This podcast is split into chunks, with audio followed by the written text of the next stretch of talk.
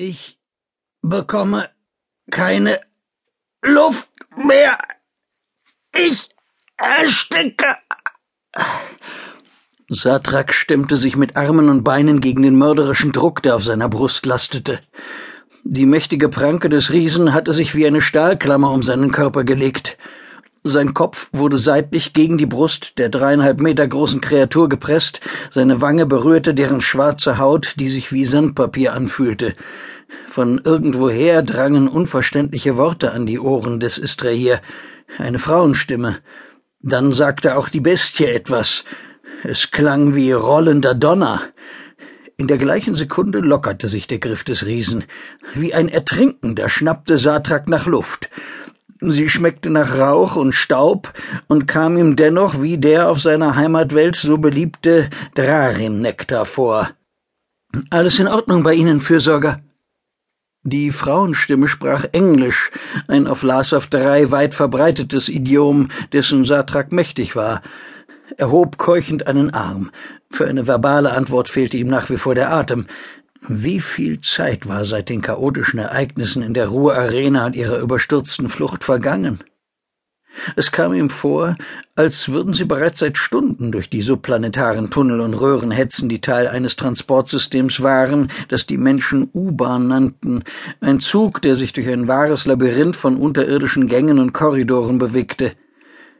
Die Schreckensbilder aus dem Innern des Stadions standen ihm noch immer plastisch vor Augen. Explosionen, Rauch, Schüsse aus Energie- und Projektilwaffen, schreiende, flüchtende, sterbende Menschen, und dann er schloss die Lider für lange Sekunden, und als er sie wieder öffnete, war der Riese immer noch da. Seine Anwesenheit machte es ihm unmöglich, sich einzureden, dass alles nur ein Traum gewesen war. Der Wahnsinn um ihn herum, Chetzkel, der ihn hatte töten wollen, und schließlich die schwarzhäutige Kreatur, die den Reka-Trotzschutzschirm einfach beiseite gerammt und Satrak dadurch das Leben gerettet hatte. Nachdem Teile ihres Fluchttunnels hinter ihnen zusammengestürzt waren, hatten sie zunächst versucht, so viel Abstand wie möglich zwischen sich und die Verfolger zu bringen.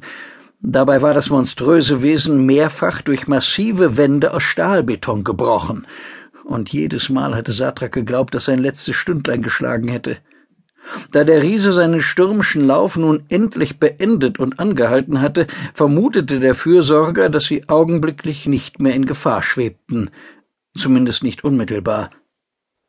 Die Kreatur schloss den Griff um ihn kurzfristig wieder etwas fester und setzte ihn dann sanft auf dem Boden ab. Satrak schwankte, winkte jedoch sofort ab, als ihm die Akonidin, die er längst als Tora der Zolltral identifiziert hatte, zu Hilfe kommen und stützen wollte. Es dauerte nur ein paar Sekunden, dann hatte er sein Gleichgewicht wiedergefunden. Scheu sah er zu dem Giganten hinüber, dessen mächtiger, halbkugelförmiger Schädel fast an die Tunneldecke stieß und der sich in diesem Moment hinhockte und mit dem Rücken gegen die Schachtwand lehnte. Die beiden mächtigen Strahler an seiner Seite, die aussahen, als hätte man sie aus einem Beiboot ausgebaut, krachten lautstark auf die Schienen und verursachten einen weithin hörbaren Lärm.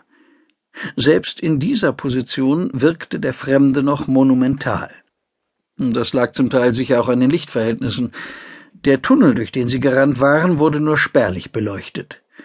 Zudem hatte der Riese viele der von kleinen Metallkäfigen geschützten Lampen beim Vorbeirasen abgerissen.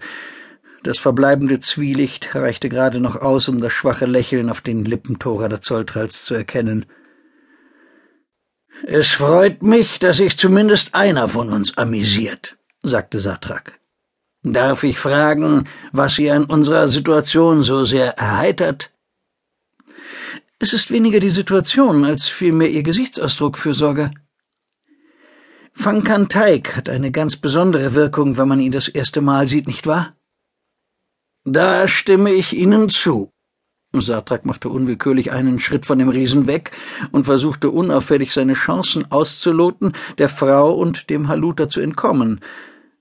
Er befand sich in der Gewalt der Rebellen und hatte nicht die geringste Ahnung, was diese mit ihm anstellen würden.